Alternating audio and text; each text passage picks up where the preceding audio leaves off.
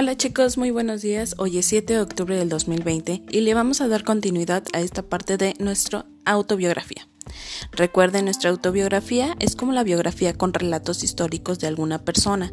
Sin embargo, la autobiografía se distingue porque se redacta en primera persona, que quiere decir que si es auto, es mía, o sea, yo estoy redactando mi vida, lo que estuvo pasando.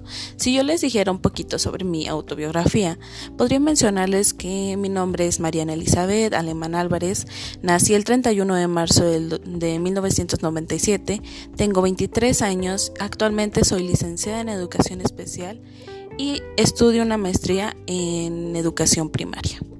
Ese sería un poco de mi autobiografía. Ahora, ustedes han estado realizando, contestando preguntas sobre su vida, relatos importantes, este, aspectos esenciales que, que consideran em, muy relevantes de todo lo que ha pasado hasta el día de hoy. Lo que van a contestar hoy en su cuadernillo es la actividad número 4. Esta dice, utiliza la información de la tabla que anteriormente contestaste, donde dibujaste al niño, y redacta el primer borrador sobre, sobre tu autobiografía. En este caso yo te doy algunos aspectos que podrías contestar. Yo soy, nací él, de qué año o de qué mes, en, en, qué ciudad, cuando era muy pequeño y ahí pueden empezar ustedes a escribir todo lo más importante que estuvieron pasando hasta el día de hoy.